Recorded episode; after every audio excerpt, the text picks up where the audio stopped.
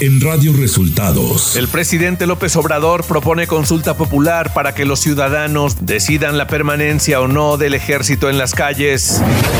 Ucrania ve bien la propuesta de paz que presentó el canciller Ebrard en la ONU, señala el presidente. Amparan al ex procurador Murillo Karam contra el proceso que se le abrió por tortura. Esto y más en las noticias de hoy. Este es un resumen de noticias de Radio Resultados. Bienvenidos al resumen de noticias de Radio Resultados. Hoy es 23 de septiembre y ya estamos listos para informarle Valeria Torices y Luis Ángel Marín. Quédese con nosotros, aquí están las noticias. La mañanera. En la conferencia de prensa de este viernes, el presidente Andrés Manuel López Obrador propuso que se consulte al pueblo sobre extender la permanencia del ejército en las calles para seguir en tareas de seguridad pública. Me quedé pensando ayer de que lo mejor es hacer una consulta a los ciudadanos, que no sea un asunto popular. Y ya tengo aquí la propuesta de las tres preguntas el gobierno de Ucrania ve bien la propuesta de México sobre paz y una tregua mundial de por al menos cinco años, informó el presidente López Obrador tras un encuentro entre el canciller Marcelo Ebrard en la ONU con el ministro ucraniano Dimitro Kuleva. Ayer me informó Marcelo Ebrard en la ONU que se entrevistó con el ministro de Relaciones Exteriores de Ucrania y que le expresó que veían bien nuestra propuesta de paz y que el señor que había escrito un Twitter en contra, diciendo que nuestra propuesta era a favor de Rusia, no tenía ninguna autorización del gobierno de Ucrania. Ante la protesta violenta este jueves de presuntos normalistas de Ayotzinapa que atacaron con piedras y petardos a policías que resguardaban la Fiscalía General de la República, el presidente López Obrador dijo lo siguiente. Por eso, lo del llamado a los papás, a los jóvenes que están movilizándose ahora por la causa de Ayotzinapa.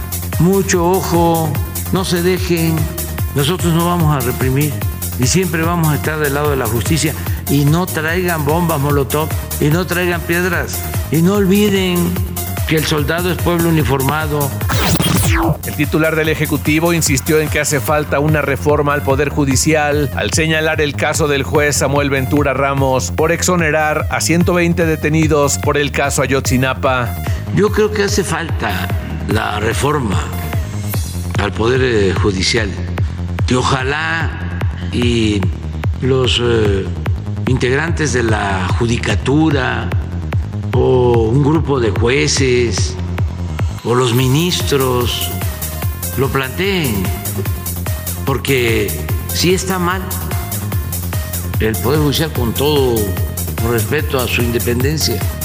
Esto que ayer se dio a conocer del juez que está eh, atendiendo el asunto de Ayotzinapa. El mandatario se refirió a la reunión que tuvo con productores y distribuidores de alimentos y la calificó como muy buena, ya que acordaron el no aumentar el precio de los productos básicos para controlar la inflación. Fue muy buena reunión. Eh, les agradezco mucho a los eh, productores, a los comerciantes. se está trabajando de manera conjunta. Lo importante es que se logró eh, el acuerdo unánime de eh, mantener precios sin aumentos de productos básicos, alimentos. Radio Resultados Nacional. El canciller Marcelo Ebrard presentó este jueves en la sesión Consejo de Seguridad de la Organización de las Naciones Unidas, en su sede en Nueva York, la propuesta de mediación para la paz en Ucrania del presidente Andrés Manuel López Obrador. Ebrard señaló que la invasión Rusia a Ucrania es un flagrante quebrantamiento a lo establecido en la Carta de las Naciones Unidas, que se ha violentado la paz y la seguridad internacionales. A nombre del presidente de México, afirmó que resignarse a la guerra es siempre ir a un precipicio. El presidente de la Junta de Coordinación Política, Ricardo Monreal, adelantó que la próxima semana se convocará a todas las fuerzas políticas representadas en el Senado para construir, para consenso, una redacción alterna sobre el dictamen que busca extender la permanencia de las Fuerzas Armadas en tareas de seguridad pública. Indicó que su construcción se invitará a gobernadores titulares de seguridad pública de estados y municipios, así como a especialistas. La jueza Yasmín Herendira Ruiz otorgó al ex procurador general de la República, Jesús Murillo Caram, un beneficio jurídico que impide temporalmente que el proceso penal en su contra llegue a la etapa de juicio, con lo cual entra en análisis la validez del auto de vinculación a proceso del pasado 24 de agosto. A través del Consejo de la Judicatura Federal, el juzgado 16 de distrito en materia de amparo otorgó una suspensión provisional en favor de Murillo Caram. Yolanda de la Torre, diputada priista que promovió en la Cámara de Diputados una reforma para ampliar la presencia del ejército en las calles en labores de seguridad pública hasta 2028, pidió licencia indefinida para separarse de sus funciones como legisladora. El Pleno de la Cámara de Diputados concedió la licencia a la priista, quien a partir del 26 de septiembre se separará de sus funciones legislativas, informó en su cuenta de Twitter la Cámara de San Lázaro. Economía.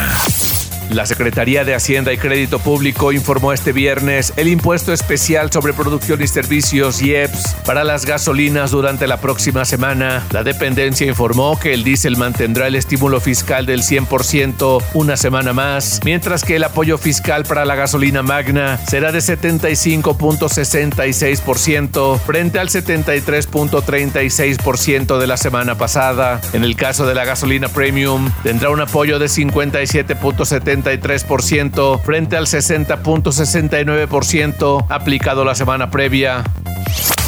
Clima.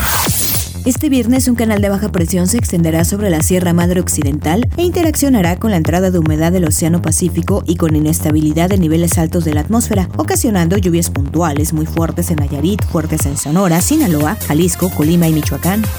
Ciudad de México. Al término de la protesta de los padres y madres de los 43 estudiantes de Ayotzinapa desaparecidos en demanda de verdad y justicia ante la Fiscalía General de la República, una veintena de encapuchados lanzaron piedras y petardos contra el edificio y los policías capitalinos que lo resguardaban, lo que causó lesiones a 11 uniformados.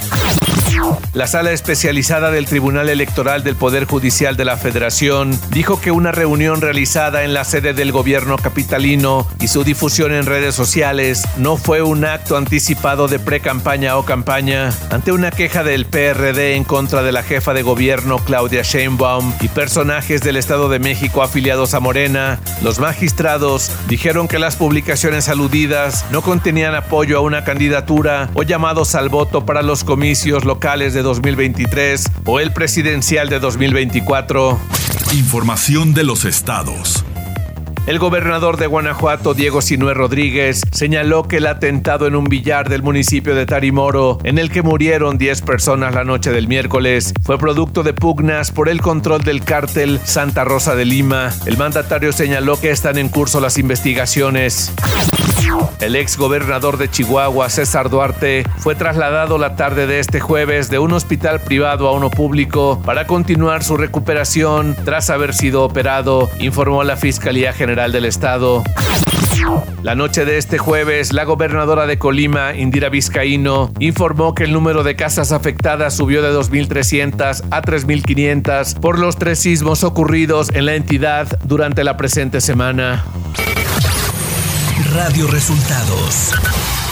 Internacional.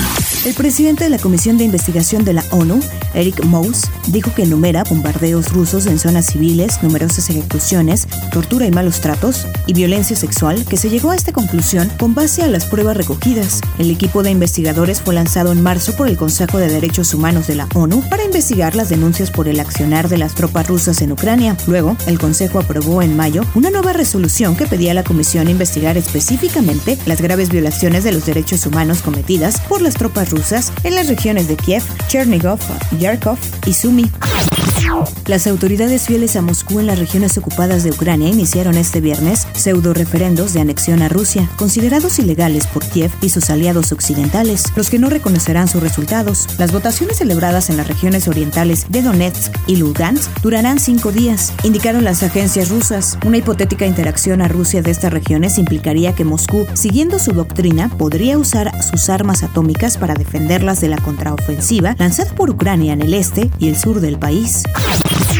Las autoridades iraníes bloquearon este jueves el acceso a redes sociales tras seis días de protestas por la muerte de una joven detenida a manos de la policía de la moral debido a que fue acusada de llevar ropa inapropiada. Las mujeres iraníes deben cubrirse el pelo, no pueden usar abrigos cortos arriba de las rodillas, pantalones ajustados. Es un estricto código de vestimenta controlado por la policía. Iran Human Rights informó que 31 personas han fallecido debido a las manifestaciones. Por su parte, Amnistía Internacional denunció que las fuerzas de seguridad dispararon contra la multitud el huracán Fiona de categoría 4 continúa su rumbo hacia la costa este de Canadá y esta noche se aproxima a las Islas Bermudas con vientos máximos sostenidos de 215 kilómetros por hora, mientras un área de baja presión en el sureste del Mar Caribe podría devenir en las próximas horas en una tormenta con nombre. El Centro de Huracanes de Canadá ha emitido una alerta de huracán para el archipiélago de las Bermudas. Tecnología. TikTok ha introducido en la red social el botón que permite indicar no me gusta, el cual ya está disponible a nivel global con el fin de relegar los comentarios que los usuarios consideren como irrelevantes o inapropiados. El nuevo botón no me gusta ha empezado su despliegue para toda la base de usuarios de TikTok como una herramienta más de moderación que ayudará a la plataforma a descubrir potenciales contenidos con spam, troleos o discursos de odio. WhatsApp ha empezado a probar la vinculación de las tabletas con sistema operativo Android para usar el servicio de mensajería en un equipo secundario como uno de los cuatro dispositivos diferentes que admite, sin importar que el móvil donde está instalada la cuenta sea un iPhone. Espectáculos.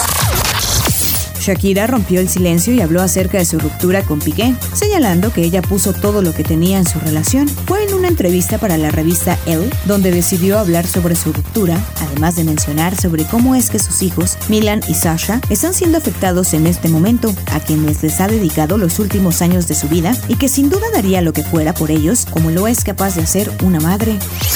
Deportes. Y después de 10 partidos sin conocer la victoria, el actual campeón de la Liga MX, el Atlas de Guadalajara, volvió a ganar al vencer dos goles a uno al Real Salt Lake de la MLS en un partido de la League Scope Showcase celebrado en los Estados Unidos. Con esto el Atlas da la cara por la Liga MX al ser el único equipo mexicano que logró ganar. Y en el partido del jueves por la noche en la NFL, los Cafés de Cleveland consiguieron el primer triunfo de la semana 3 al derrotar 29-13 a los acereros de Pittsburgh que pierden por segunda semana consecutiva. Y hasta aquí las noticias en el resumen de Radio Resultados. Hemos informado para ustedes Valeria Torices y Luis Ángel Marín. Que tengan un excelente fin de semana.